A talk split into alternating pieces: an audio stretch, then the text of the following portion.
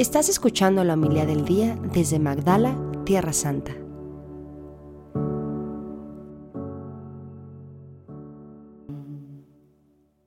Bendito el que viene en el nombre del Señor. Bendito el reino que llega, el reino de nuestro Padre David. Aleluya,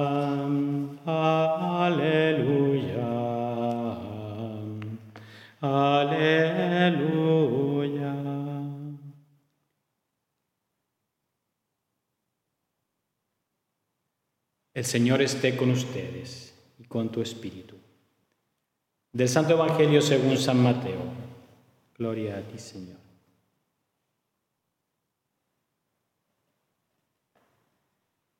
En aquel tiempo Jesús dijo a sus discípulos, Cuando venga el Hijo del Hombre, rodeado de su gloria, acompañado de todos sus ángeles, se sentará en su trono de gloria. Entonces serán congregadas ante Él todas las naciones. Y Él apartará los unos de los otros, como aparta el pastor a las ovejas de los cabritos y pondrá a las ovejas a su derecha y a los cabritos a su izquierda. Entonces dirá el rey a los que de su derecha, vengan benditos de mi Padre, tomen posesión del reino preparado para ustedes desde la creación del mundo, porque estuve hambriento y me dieron de comer, sediento y me dieron de beber, era forastero y me hospedaron, estuve desnudo y me vistieron, enfermo y me visitaron, encarcelado y fueron a verme. Los justos le contestarán entonces, Señor, ¿cuándo te vimos hambriento y te dimos de comer, sediento y te dimos de beber? ¿Cuándo te vimos de forastero y te hospedamos, o desnudo y te vestimos? ¿Cuándo te vimos enfermo, encarcelado y te fuimos a ver? Y el rey les dirá, yo les aseguro que cuando lo hicieron con el más insignificante de mis hermanos, conmigo lo hicieron. Entonces dirá también a los de la, izquierda, apártense de mí, malditos, vayan al fuego eterno, preparado para el diablo y sus ángeles, porque estuve hambriento y no me dieron de comer, sediento y no me dieron de beber, era forastero y no me hospedaron, estuve desnudo y no me vistieron, enfermo y encarcelado y no me visitaron. Entonces ellos le responderán, Señor, ¿Cuándo te vimos hambriento o sediento, de forastero o desnudo, enfermo o encarcelado y no te asistimos? Y él les replicará, yo les aseguro que cuando no lo hicieron con uno de con uno de aquellos más insignificantes, tampoco lo hicieron conmigo. Entonces irán estos al castigo eterno y los justos a la vida eterna. Palabra del Señor. Gloria a ti, Señor Jesús.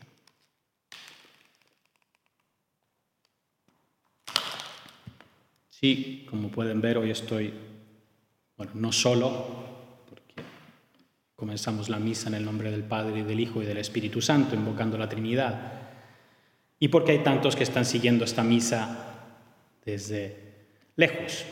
Pero sí, los, hoy partía uno de nuestros voluntarios, de los que pocos que nos quedan, ya le tocaba regresar, entonces los otros lo acompañaron ahí a la frontera con Jordania y partía ya después desde Amán su vuelo.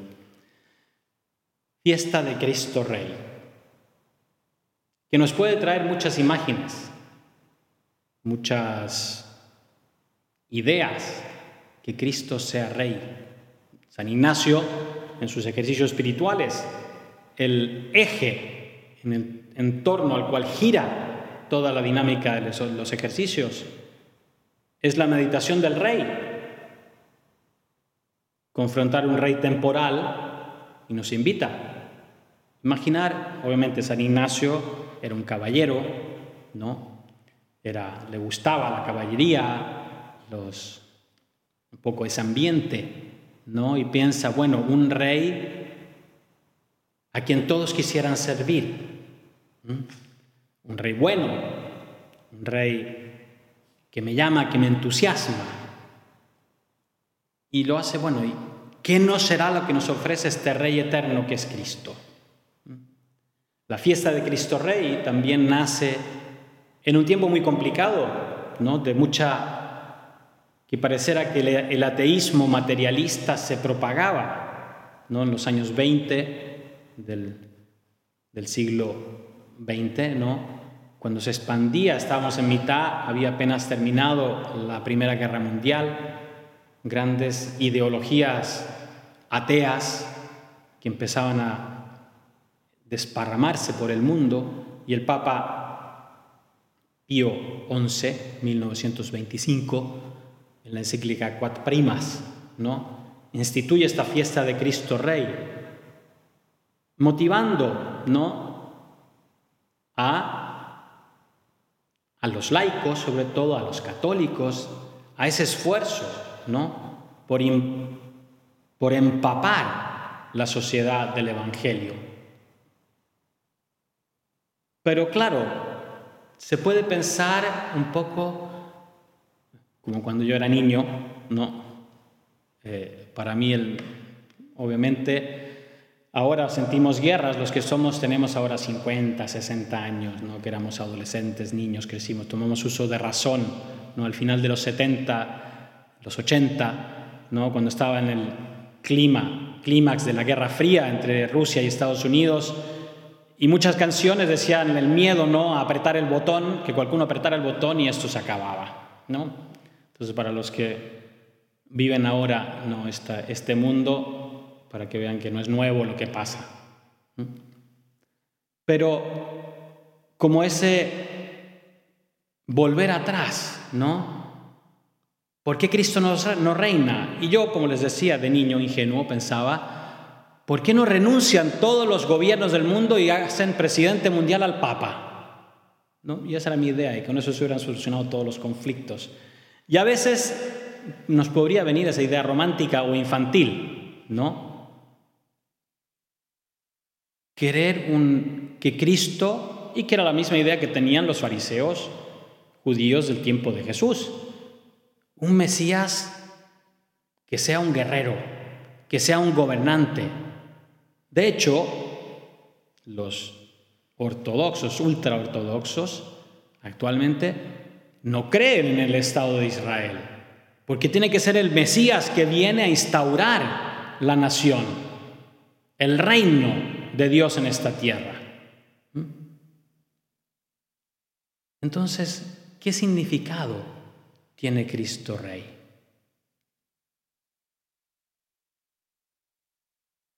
el Evangelio de hoy creo que llama la atención, porque cuando Cristo viene con su reino, cuando venga el Hijo de del Hombre rodeado de su gloria, acompañado de todos sus ángeles, sentado en su trono de gloria, ¿qué es lo que va a hacer?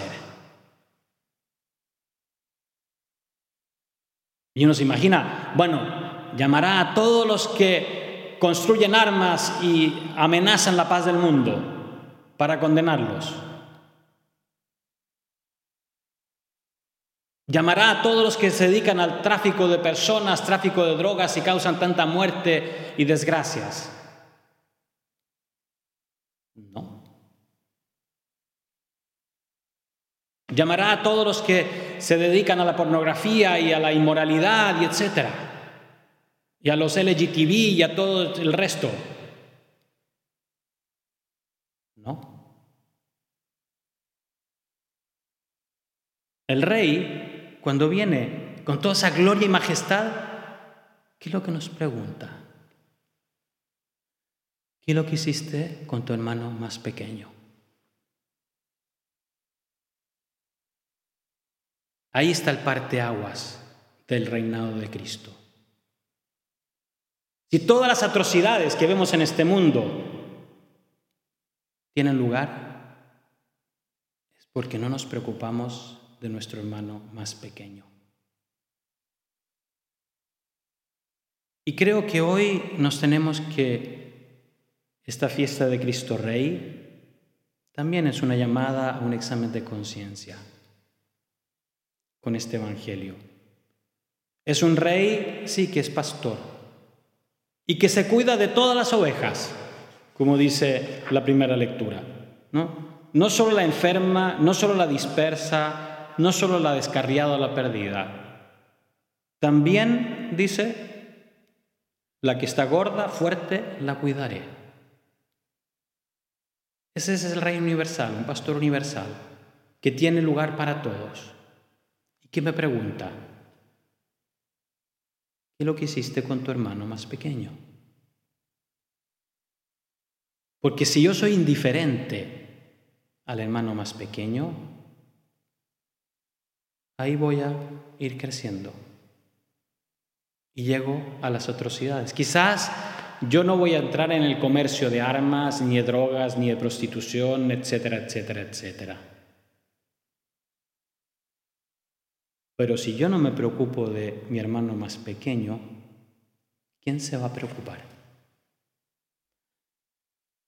Me pasaba muchas veces cuando trabajaba en Palermo, a veces celebrar funerales muy tristes. No porque el mo, sino porque era prácticamente no más personas de las que están aquí. Estaba el ataúd y cinco, diez personas. Y uno decía, ¿quién va a rezar por este hermano mío más pequeño que está aquí en su ataúd? Creo que un termómetro que nos puede ayudar es mis reacciones. Mis reacciones cuando veo las noticias, mis reacciones cuando veo el mal, cuando experimento el mal, mis reacciones, incluso cuando voy al estadio a ver a mi equipo favorito. ¿Cuáles son mis reacciones hacia el otro equipo, hacia el adversario? ¿Cuál es mi reacción cuando veo una noticia que me hace revolverme las tripas? ¿No? Pues dice, ¿por qué puede haber una persona tan... ¿Me nace una oración, al menos? de decir, Señor, apiádate de esta alma, para que no se vaya al lado de los cabritos. Ojalá cuando llegó ese Cristo fuéramos todos ovejas, estar todos al lado derecho y no vieran uno al lado izquierdo.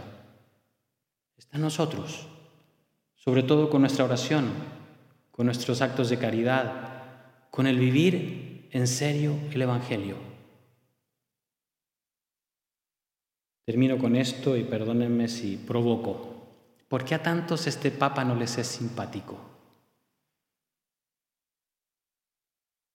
Porque nos pone el dedo en la llaga. Porque nos invita a ver a mi hermano más pequeño.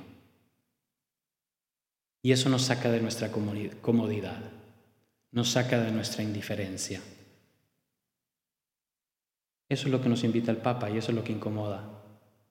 Claro, él dice, es, mi hermano más pequeño, el inmigrante que está cruzando en una barca o atravesando la frontera, arriesgando la vida porque ya no puede vivir en su país.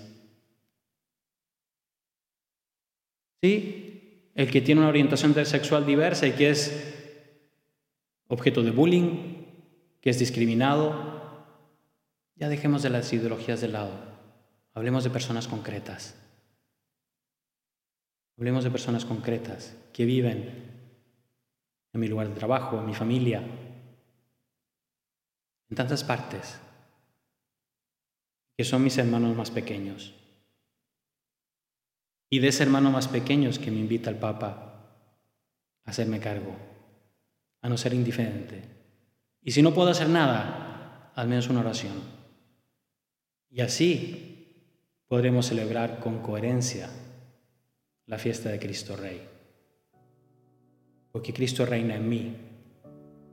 Y donde reina Cristo en un cristiano, ese cristiano lo hace rey en la sociedad. Así sea.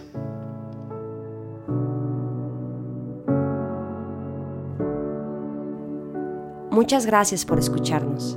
Si quieres conocer más acerca de Magdala, síguenos en YouTube y Facebook.